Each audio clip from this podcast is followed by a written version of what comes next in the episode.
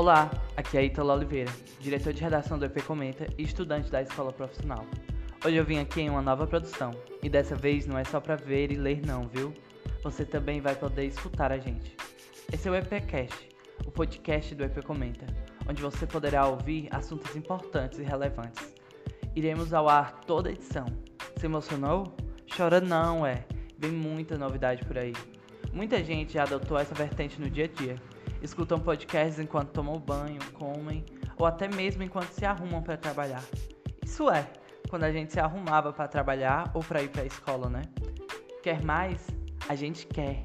Nós queremos sua participação. Fique à vontade para dar seus pitacos. Nos sigam nas redes sociais e deliciem esse trabalho fantástico. Nessa edição, a gente vai falar sobre o aumento da fome no Brasil e no mundo. Até porque, gente, é para brilhar, não para morrer de fome.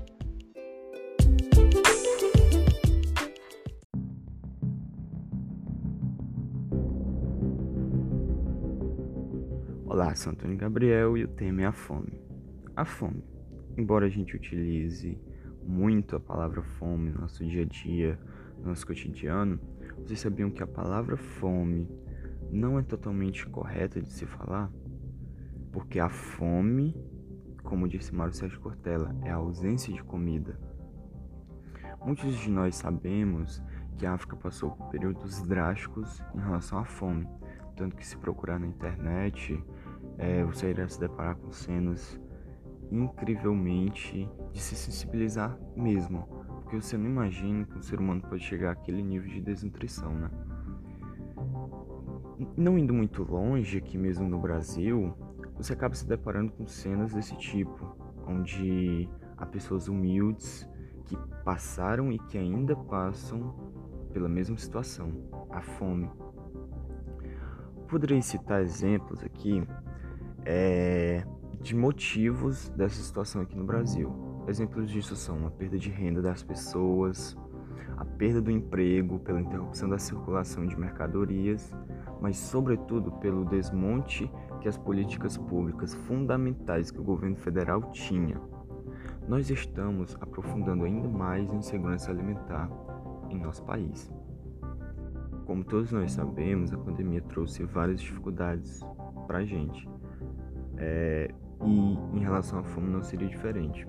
Tanto que um dado preocupante que aumentou 43,7% de insegurança alimentar no nosso país situações que todos nós estamos nos deparando nas redes sociais, nos telejornais, enfim, é o preço do arroz.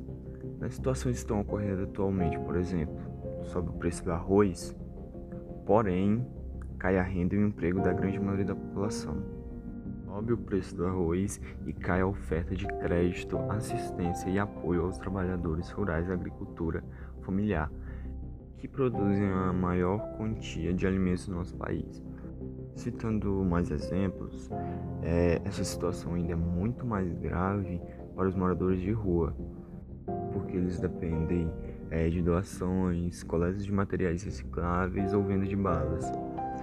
É, ou seja, com a paralisação dessa pandemia, eles acabaram perdendo a sua renda, porque as pessoas acabaram se isolando e acabaram não mais frequentando as ruas para poder doar um real, enfim, dinheiro, comprar uma bala ou fazer até mesmo doações. Né? Eles viram a sua renda e os alimentos desaparecerem subitamente. Né? Agora, o que, é que acontece? Eles gritam por socorro nas ruas e levantam caixas de papelão com frases como: Estou comendo lixo. O medo não é só do vírus e da fome, mas os outros. Porque, embora os primeiros casos de coronavírus tenham sido detectados na população de alta renda, os moradores de rua acabam é, se passando por ameaça, né? ou seja, possíveis vetores da doença. Né? Isso mostra ainda mais como o Brasil tem sérios casos de discriminação. Além disso, ainda circula na internet boatos que os próprios moradores de rua, com falta de alimento, falta de renda, pelos mesmos motivos de não ter ninguém nas ruas para acabar ajudando-os, é, estariam fazendo arrastões pela cidade.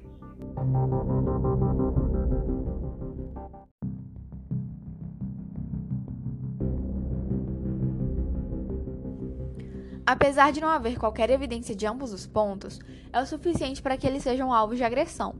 Outro público que enfrenta essa dificuldade de alimentação são as pessoas da comunidade. As favelas do Brasil, que é o segundo país mais afetado pela pandemia, com 1,9 milhão de casos e mais de 74 mil mortes registradas até 16 de julho, estão entre os focos mais vulneráveis da doença, devido à escassez de serviços de saúde e ao precário saneamento nesses bairros modestos. Além disso, muitos de seus moradores tinham trabalhos informais, que com as medidas de confinamento basicamente desapareceram. Para muitas comunidades em Fortaleza, o acesso a itens de prevenção do coronavírus, como máscaras e álcool em gel, é viabilizado por ações sociais que organizam doações e, em alguns casos, auxílio financeiro. Já há algum tempo, antes da pandemia, não haviam mais tantas pessoas passando fome quanto antes, o governo teve uma grande influência para essa diminuição, mas as ONGs e os organismos humanitários, como podem, dão apoio para essas pessoas terem uma vida menos sofrida. Apesar dos grandes avanços econômicos, sociais e tecnológicos, a falta de comida para milhares de pessoas no Brasil continua. Esse processo é resultado da desigualdade de renda.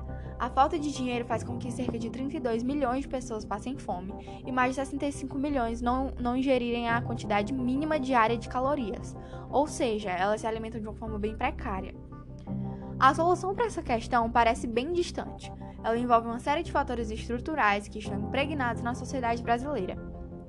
Fornecer cestas básicas não resolve esse problema, apenas o adia. É preciso oferecer condições para que o cidadão tenha a possibilidade de se sustentar por meio de um trabalho e tenha uma remuneração digna.